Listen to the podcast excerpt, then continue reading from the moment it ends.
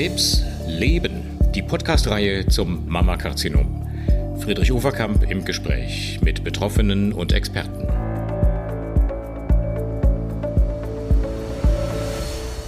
Hallo, liebe Hörerinnen, liebe Hörer, liebe Patientinnen, vor allem liebe Angehörige.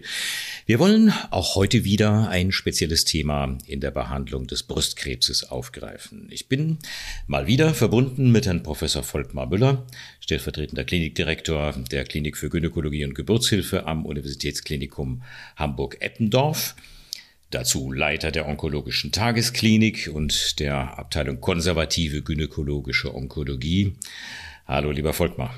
Ja, Friedrich, hallo. Wir haben ja in einem anderen Podcast uns mal unterhalten über die Situation, wie sagt man es einer Patientin und ihren Angehörigen beim Erstgespräch, äh, sozusagen, wenn Metastasen gerade entdeckt worden sind.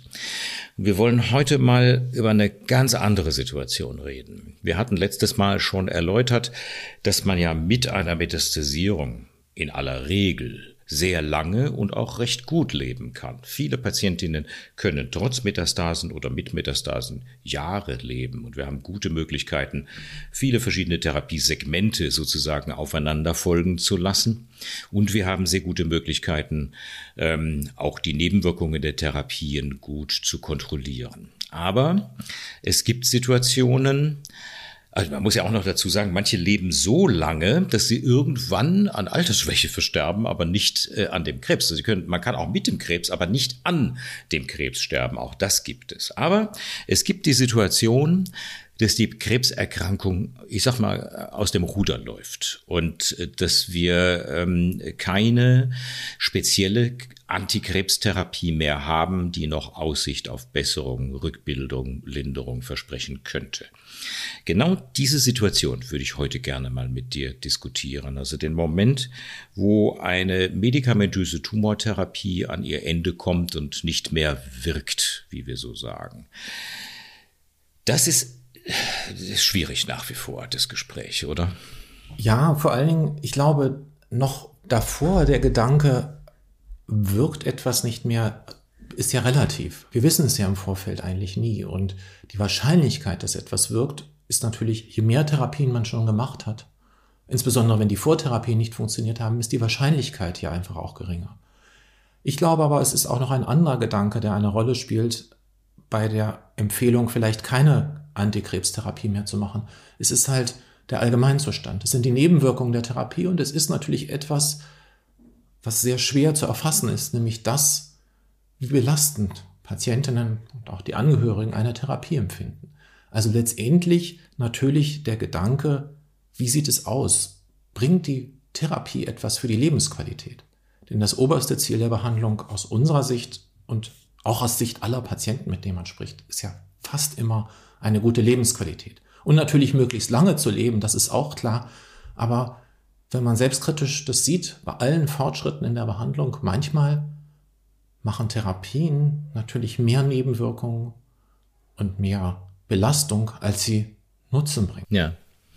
Wie eröffnest du idealerweise ein solches Gespräch? Ähm, erklärst du den Patientinnen einfach die Situation und sagst, wir haben jetzt ja im Laufe der letzten Jahre oder der letzten Monate die und die Therapie gemacht. Wir sehen, das wirkt alles nicht mehr und wir müssten mal darüber reden, wie wir die kommende Zeit gestalten. Denn es ist ja nicht gesagt, dass auch wenn man aufhört mit einer krebsspezifischen Therapie, dass man daran sofort verstirbt. Im Gegenteil, es kann durchaus sein, ja. dass man auch damit noch viele Monate leben kann. Manchen geht's ja durchaus viel besser damit. Und ähm, ja. genau, das ist eine der Erkenntnisse, die viele meiner jüngeren Kollegen erstmal mit Verblüffung realisieren, wenn man dann mal wieder Patienten sieht, die monatelang keine Therapie bekommen haben mhm. und denen es dann auf einmal viel besser geht. Also ich glaube, der große Vorteil, den ich und viele Kollegen haben, die in so Zentren arbeiten, ist, dass man es auch gemeinsam besprechen kann. Und ich denke, bevor ich so in so ein Gespräch gehen würde oder gehe, hm. ähm, nutze ich eigentlich immer die Möglichkeit, auch gemeinsam mit meinen Kollegen zu sprechen. Also erstmal die objektiven Möglichkeiten hm. auszuloten, was gibt es an Therapien und was kann man sich davon erwarten. Denn selbstkritisch betrachtet sind wir ja als Behandler, wenn wir Patienten oft ja auch über Jahre hinweg betracht, behandeln, oft auch natürlich in diesem Wunsch sehr verhaftet zu helfen und natürlich auch in unserem Denken ja berechtigterweise auch überzeugt, dass diese Therapien oft ein Schlüssel zum Erfolg sind. Und auch sich von diesem Gedanken zu befreien, auch nach all den Jahren, das ist immer schon ein Schritt. Für einen selber erstmal. Dass man selber zu der Überzeugung kommt, ich habe das Gefühl, für die Patientin wäre es besser, keine Antikrebstherapie mehr zu machen, weil entweder es, was du schon gesagt hattest, keine Möglichkeit mehr gibt, Wahrscheinlichkeit gibt, dass eine andere Therapie hilft, oder aber auch, weil die letzten Therapien nicht geholfen haben und die nächste, auch wenn sie eine kleine Chance hätte zu helfen, ihr noch mehr Nebenwirkungen macht, weil sie schon viel unter einer Therapie gelitten hat. Mhm. Also es sind ja ganz verschiedene Gründe. Und dann kommt ja noch der Punkt dazu, dass man sich im Vorfeld zu so einem Gespräch natürlich auch überlegt, was könnte die Patientin eigentlich wollen? Und da hat man ja oft auch ein Gefühl. Mhm. Patienten sagen im Gespräch ja oft auch, was sie möchten. Darum bitten wir ja auch. Und man kennt ja, wie gesagt, Patienten in der Regel auch schon länger und weiß, wie stark sie motiviert sind, auch noch eine Therapie zu machen. Es gibt natürlich Gründe, um jeden Preis eine Therapie zu machen, kleine Kinder ja. und so, was eine große Therapiemotivation oft ist, aber auch oft ganz andere Dinge im Leben. Und es gibt eben auch Patienten, die einfach für sich von vornherein sagen, ich probiere ein, zwei Therapien und dann mag, mag ich einfach nicht mehr. Und auch das müssen wir ja akzeptieren. Genau. Lass uns mal gedanklich äh, diese Situation äh, uns vorstellen. Eine Patientin hat sich entschieden, ähm, keine Therapie mehr durchführen zu lassen. Also jedenfalls keine Chemo, keine Antikörpertherapie, kein Antihormon mehr einzunehmen. Einfach keine Antikrebstherapie mehr. Ich sage dann eigentlich immer gerne, dann beginnt jetzt ein neuer Abschnitt. Das ist ja keineswegs das automatische Ende. Es ist ein neuer Abschnitt und es geht jetzt darum, Symptome zu lindern. Schmerzen kann man heutzutage fantastisch beseitigen. Es ist immer noch so, dass nicht ähm, optimal ausgenutzt wird, was wir an schmerztherapeutischen Möglichkeiten haben. Nicht überall auf der Welt. Aber wir hätten die Möglichkeit, fast alle Patientinnen schmerzfrei zu bekommen. Das gleiche gilt für Übelkeit, Erbrechen, Durchfall, für all diese Dinge. Es gibt so gute, wie wir sagen, Supportivmedikamente. Und ich sage den Patientinnen eigentlich immer, es beginnt ein neuer Abschnitt wir bleiben weiter für sie da. Auch das ist, glaube ich, ganz wichtig, dass auch die behandelnden Ärzte in Gynäkologie, Onkologie dann auch weiter da bleiben. Aber es kommen auch neue mit ins Spiel. Hausärzte nehmen an der Stelle vielleicht dann wieder eine wichtigere Rolle ein als vorher. Palliativmedizinische Einrichtungen. Wie ist es damit zum Beispiel bestellt? Palliativmedizinische Einrichtungen. Äh, äh, nimmst du früh schon Kontakt auf? Also das hat sich ja auch wirklich deutlich verbessert. Die Möglichkeit einmal der Schmerztherapie sehe ich also wirklich auch eine dramatische Verbesserung. Und das andere die palliativmedizinische Versorgung. Die Angebote, die ja früher beschränkt waren auf arg begrenzte Hospizplätze und ganz wenige Palliativstationen, sind ja erheblich erweitert worden. Und es gibt ja zumindest, ich glaube, in den meisten Gebieten der Bundesrepublik und allemal natürlich in so Ballungsräumen wie Hamburg, ähm, ein flächendeckendes Netz auch an ambulanten palliativmedizinischen Versorgungsmöglichkeiten, mit denen wir extrem gut zusammenarbeiten. Und wir versuchen wirklich frühzeitig auch das einzubeziehen und den Gedanken, es gibt Hilfe für zu Hause. Sie sind nicht alleine mit der Erkrankung und es gibt eine gute Wahrscheinlichkeit, dass Sie zu Hause sein können mit Ihrer Erkrankung, auch wenn es Ihnen sehr schlecht geht, diesen Gedanken frühzeitig einzubeziehen, mhm. sodass der Gedanke, bei mir hängt alles an der Systemtherapie, darf natürlich nicht da sein. Weder die Betreuung durch uns, also das ist auch ein Gedanke, den wir Gott sei Dank umsetzen können in unserem Zentrum, dass Patienten, wir auch weiter unsere Patienten bleiben, wenn sie akuter Hilfe bedürfen, auch wenn sie bei uns keine Systemtherapie bekommen. Mhm.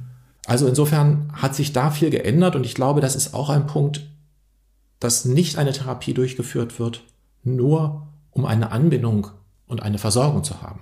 Das darf nicht passieren und das gibt es, glaube ich, auch nicht mehr.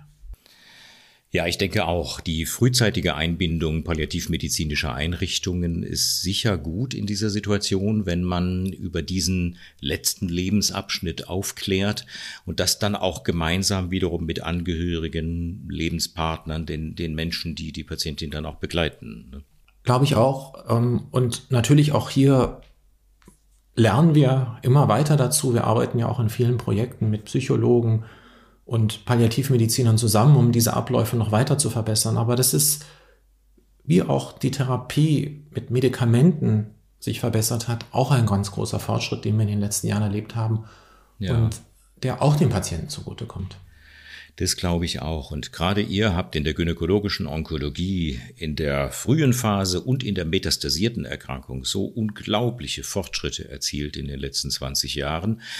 Diese letzte Phase des Lebens, die muss, glaube ich, von uns allen, von allen onkologisch tätigen Medizinern, äh, immer weiter verbessert werden. Das äh, kommt ja jetzt mehr und mehr in Gang, die Kommunikation darüber. Alleine, dass wir einen Podcast darüber machen, jetzt über Palliativmedizin, über Sterbebegleitung, Begleitung. Äh, das ist, äh, glaube ich, ähm, eine schöne Entwicklung, die ich auch gerne noch in den kommenden Jahren weiter unterstützen würde.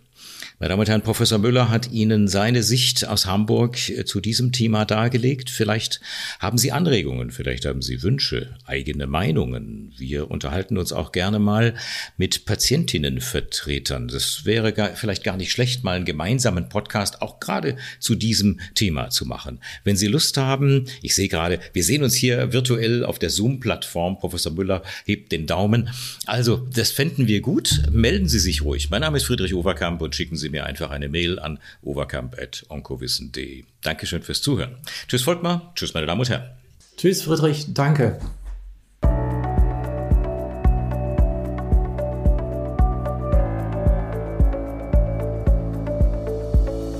Krebs leben. Die Podcast-Reihe zum Mammakarzinom. Friedrich Overkamp im Gespräch mit Betroffenen und Experten. Mit freundlicher Unterstützung von Sando Deutschland und Hexal.